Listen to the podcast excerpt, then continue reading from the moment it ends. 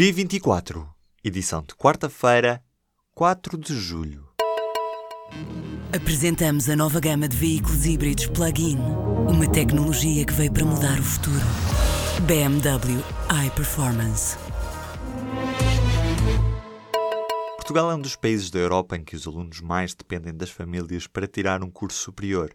Os estudantes portugueses pagam em média 44% dos custos que têm com a frequência das universidades e politécnicos, ou seja, menos de metade. A habitação leva a maior fatia dos gastos, sobretudo em Lisboa, e também por isso os jovens portugueses acabam por, quando podem, ficarem até tarde em casa dos pais. Estes são dados publicados recentemente num estudo do Eurostudent que avalia as condições socioeconómicas da vida dos estudantes na Europa. Há 764 mil pessoas a receber o salário mínimo neste ano. Ainda assim, o Ministro do Trabalho destacou que a subida do salário mínimo para 580 euros não se traduziu no aumento da proporção de trabalhadores abrangidos por esta remuneração. As pessoas abrangidas pelo salário mínimo representam quase 23% do total de trabalhadores com remunerações declaradas à Segurança Social neste mês de março. Desde o ano passado, os estágios profissionais chegaram a 25.500 pessoas. No total, foram 21 mil as candidaturas aprovadas pelo Instituto de Emprego e Informação Profissional, com um valor total superior a 183 milhões de euros. Os dados integram o documento entregue pelo Ministro do Trabalho, Solidariedade e Segurança Social, Vieira da Silva, na Comissão Parlamentar de Trabalho e Segurança Social. Neste período, cerca de 3 mil estágios foram convertidos em contratos sem termo. O presidente de Angola garantiu nesta quarta-feira que as relações com Portugal estão boas. No Parlamento Europeu, em Estrasburgo, João Lourenço anunciou que até ao final deste ano recebe em Luanda o primeiro-ministro português, António Costa. Depois, o líder de Angola vem a Lisboa, numa data a acertar. A China está a tentar aliar-se à União Europeia contra as taxas de comércio impostas pelos Estados Unidos.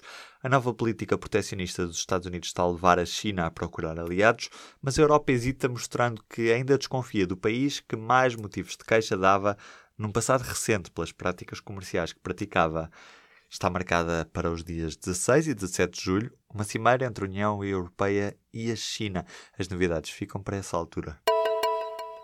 A polémica reforma do governo polaco obrigava a Presidente do Supremo Tribunal do país a abandonar o cargo que tinha nesta terça-feira, mas a juíza desafiou o governo de Varsóvia e acabou mesmo por ir trabalhar. Com centenas de pessoas a acompanharem Gersdorf quando estava no Supremo para dar continuidade ao seu trabalho.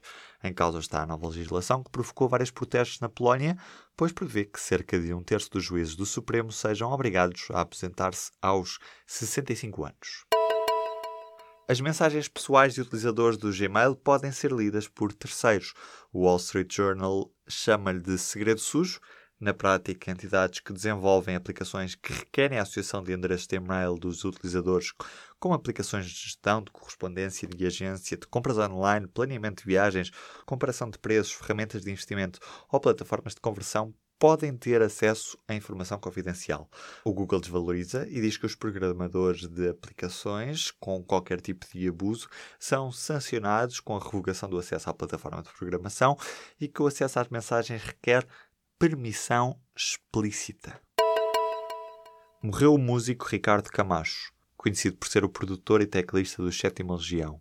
Estava internado na Bélgica, morreu na madrugada desta quarta-feira, aos 64 anos. O músico tinha, a par do percurso musical, uma carreira na investigação clínica. Os Sétima Legião ficaram conhecidos por êxitos como Os Sete Mares ou Por Quem Não Esqueci.